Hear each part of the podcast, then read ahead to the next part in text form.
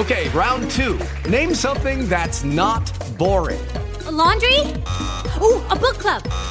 Computer solitaire, huh? Ah, oh, sorry, we were looking for Chumba Casino. That's right. ChumbaCasino.com has over 100 casino style games. Join today and play for free for your chance to redeem some serious prizes. ChumbaCasino.com. No purchase necessary. Full prohibited by law. 18 plus terms and conditions apply. See website for details.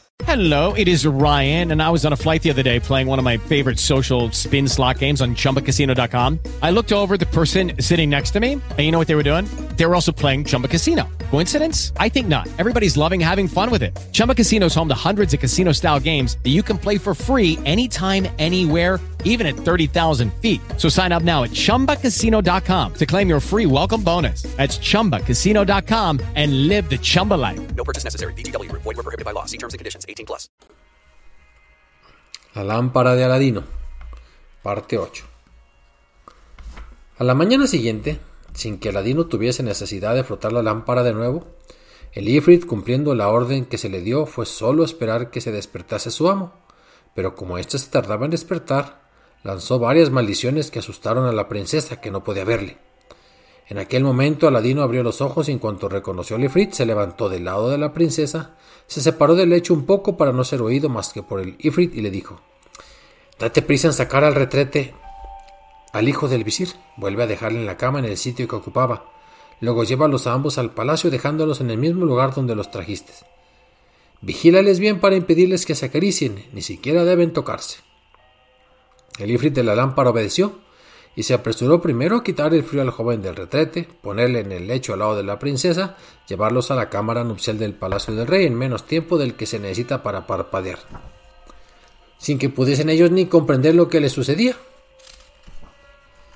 Era lo mejor que podía ocurrirles porque la sola vista del aterrador Ifrit, servidor de la lámpara, sin duda les habría asustado hasta morir.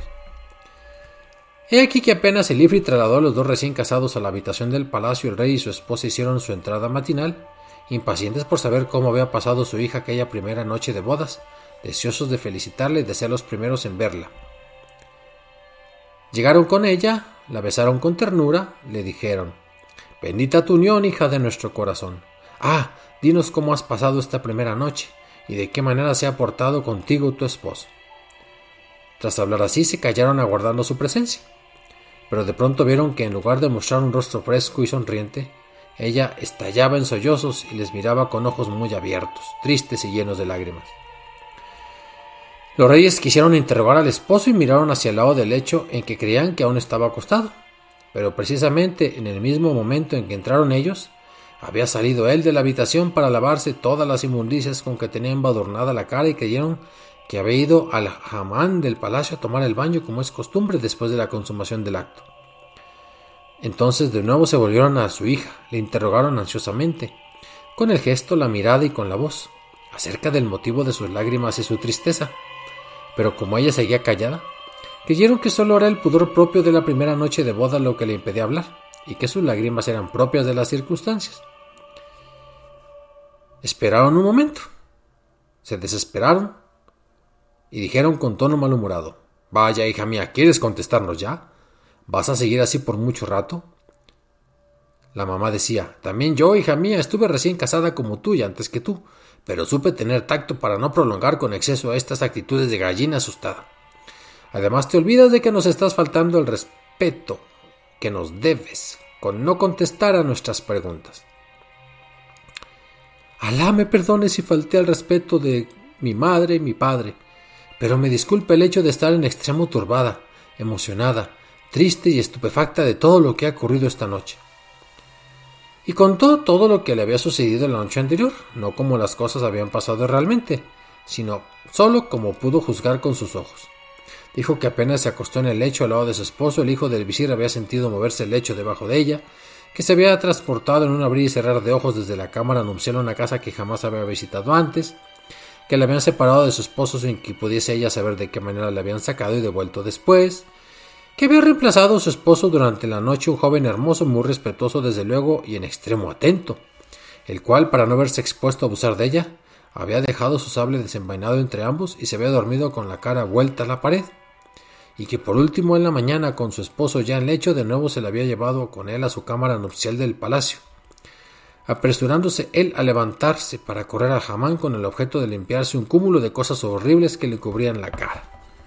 Entonces añadió y en ese momento vi entrar a ambos para darme los buenos días y pedirme noticias. ¡Ay de mí! Solo me resta morir. Tras hablar así, escondió en la cabeza entre las almohadas conmocionada y con sollozos dolorosos. Cuando el rey y su esposo oyeron estas palabras de su hija Badul Budur, se quedaron estupefactos y mirándose con los ojos en blanco y las caras alargadas, sin dudar ya de que hubiese ella perdido la razón aquella noche en que su virginidad fue herida por primera vez, no quisieron dar fe a ninguna de sus palabras y su madre le dijo en confidencia Así ocurren siempre estas cosas, hija mía. Pero cuídate bien de decírselo a alguien porque estas cosas no se cuentan nunca. Las personas que te oyeran te tomarían por loca. Levántate pues, no te preocupes por eso. Procura no turbar con tu mala cara los festejos que se dan hoy en el palacio en honor tuyo. Van a durar cuarenta días. No solamente en nuestra ciudad, sino en todo el reino. Vamos, hija, alégrate y olvida los diversos incidentes de la noche. Luego la reina llamó a sus mujeres y les encargó que se cuidaran del tocado de la princesa. Mientras tanto el rey, que estaba muy perplejo, salió en busca de su yerno y acabaron por encontrarle cuando volvía del jamán. Enseguida, para saber a qué atenerse con respecto a lo que decía su hija, la reina empezó a interrogar al asustado joven acerca de lo que había pasado. Pero él no quiso declarar nada de lo que hubo de sufrir. Y ocultando toda la aventura por miedo que le tomara broma y le rechazaran otra vez los padres, se limitó a contestar. Por Alá, ¿qué ha pasado para que me interrogan así? Entonces, cada vez más persuadida la reina de que todo lo que le había contado su hija era efecto de una pesadilla, creyó oportuno no insistir y le dijo Glorificado sea Alá por todo lo que pasó sin daño ni dolor. Te recomiendo, hijo, mucha suavidad con tu esposa porque está delicada. Después de estas palabras le dejó y fue a sus aposentos para ocuparse de los regocijos y de diversiones del día. En cuanto a Ladino, que sospechaba lo que ocurría en el palacio, pasó el día deleitándose al pensar en la broma excelente de que acababa de ser víctima el hijo del visir. Pero no se dio por satisfecho y quiso saborear hasta el fin la humillación de su rival. Así que le pareció lo más acertado no dejarle un momento de tranquilidad, y en cuanto llegó la noche, tomó la lámpara y la frotó. Se le apareció el ifrit pronunciando la misma fórmula de las otras veces y Aladino le dijo: Oh servidor de la lámpara, ve al palacio del rey. Cuando veas acostados juntos a los recién casados, tómalos y tráemelos aquí como hiciste la noche anterior. Así el Ifrit se apresuró a ejecutar la orden, no tardó en volver con su carga depositándola en el cuarto de Aladino para tomar enseguida al hijo del visir y meterle la cabeza en el retrete. Aladino ocupó el sitio vacío y se acostó al lado de la princesa, con tanta decencia como la vez primera. Al siguiente día todo ocurrió exactamente igual que el anterior. El Ifrit, siguiendo las órdenes de Aladino, volvió a dejar al joven junto a Badrul Budur. Les transportó ambos con el lecho a la cámara nupcial. El rey, más impaciente que nunca por saber de su hija después de aquella noche, llegó a la cámara nupcial en aquel momento completamente solo, pues tenía el mal humor de su esposa. Prefería interrogar por sí mismo a la princesa. No bien el hijo del visir en el límite de la mortificación oyó los pasos del rey, Saltó del lecho y huyó fuera de la habitación para correr a limpiarse en el jamán. El rey entró, se acercó al lecho de su hija, levantó las cortinas y le dijo Supongo, hija mía, que esta noche no habrás tenido una pesadilla tan horrible. Pero en vez de contestar, la princesa rompió en sollozos, se tapó la cara con las manos. Ah.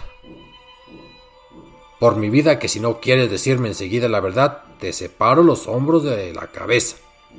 Doblemente espantada, la princesa se vio en la precisión de interrumpir sus lágrimas y dijo Padre, no te enfades conmigo. Si quieres escucharme ahora, que no está mi madre para excitarte contra mí, me disculparás, me compadecerás y tomarás las precauciones necesarias para impedir que me muera de confusión.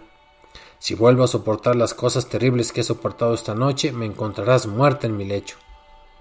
Deja que tu oído y corazón se compadezcan. Ahora, hija mía, calma tu espíritu y refresca tus ojos. Cuéntale a tu padre detalladamente los incidentes de esta noche. Y apoyando la cabeza en el pecho de su padre, la princesa le contó sin olvidar nada todas las molestias que había sufrido las dos noches que acababa de pasar, y terminó su relato añadiendo Mejor será, oh padre mío, que interrogues también al hijo del visir, a fin de que confirme mis palabras. El rey, al oír el relato de aquella aventura, llegó al límite de la perplejidad y le dijo, La verdad, hija mía, es que yo solo soy el causante de todo esto tan terrible que te sucede, pues te casé con un pasmado que no sabe defenderte y resguardarte de estas singulares aventuras. Porque lo cierto es que quise labrar tu dicha con ese matrimonio y no tu desdicha y muerte. Por Alá, que enseguida voy a hacer que vengan el visir y el cretino de tu hijo, y les voy a pedir explicaciones de todo esto. Puedes estar tranquila, porque no se repetirán estos sucesos. Luego se separó de ella, dejándola al cuidado de sus mujeres y regresó a sus aposentos sirviendo en cólera. Al punto vi al gran visir y le gritó ¿Dónde está el entrometido de tu hijo? ¿Y qué te ha dicho de los sucesos ocurridos estas dos noches? El gran visir contestó No sé a qué te refieres, oh rey del tiempo. Nada me ha dicho mi hijo que pueda explicarme la cólera de nuestro rey. Pero si me lo permites, ahora mismo iré a buscarle y a interrogarle. Ve, y vuelve pronto a traerme la respuesta. Y el gran visir, con la nariz muy alargada, salió doblando la espalda. Fue en busca de su hijo, a quien encontró en el jamán dedicado a lavarse las inmundicias que le cubrían y le gritó ¡Ah, hijo de perro! ¿Por qué me has ocultado la verdad? Si no me pones enseguida al corriente de los sucesos de estas dos últimas noches, será tu último día. El hijo bajó la cabeza y contestó Oh, padre mío, Solo la vergüenza me impidió hasta el presente revelarte las enfadosas aventuras de estas dos últimas noches y los incalificables tratos que sufrí sin tener posibilidad de defenderme y sin siquiera saber cómo, y en virtud de qué poderes enemigos nos ha sucedido todo esto, en nuestro lecho. Contó a su padre la historia de todos los detalles sin olvidar nada. En cuanto a mí, oh padre, prefiero la muerte a semejante vida, y hago ante ti el triple juramento del divorcio definitivo con la hija del rey Ve en busca del rey. Hale admitir la declaración de nulidad de mi matrimonio con su hija Badrul Budur, porque es el único medio de que cesen estos malos tratos, y podré dormir en mi lecho en lugar de pasmarme las noches en los retretes. Al oír estas palabras de su hijo, el gran visir quedó muy apenado porque la aspiración de su vida había sido ver casado a su hijo con la hija del rey, y le costaba mucho trabajo renunciar a tan gran honor. Aunque convencido de que la necesidad de eso Así era en tales circunstancias, le dijo Claro, oh hijo mío, que no es posible soportar por más tiempo semejantes tratos. Pero piensa en lo que pierdes con este divorcio. ¿No será mejor tener paciencia todavía una noche durante la cual vigilaremos todos juntos, ahí pegados a la cámara nupcial, armados de sables y palos? ¿Qué te parece? Haz lo que gustes, padre mío, pero en cuanto a mí, estoy resuelto a no entrar ya en esa habitación de alquitrán. Entonces, el visir se separó de su hijo y fue en busca del rey. Se mantuvo de pie bajando la cabeza y el rey le preguntó ¿Qué tienes que decirme? Por vida de nuestro amo, que es muy cierto lo que le ha contado la princesa, pero la culpa no la tiene mi hijo. De todos modos, no conviene que la princesa siga expuesta a nuevas molestias por causa de mi hijo. Si lo permites, mejor será que ambos esposos vivan en adelante separados por el divorcio. Por Alá, tiene razón. Pero no ser hijo tuyo el esposo de mi hija, la hubiese dejado libre a ella con la muerte de él. Que se divorcien, pues.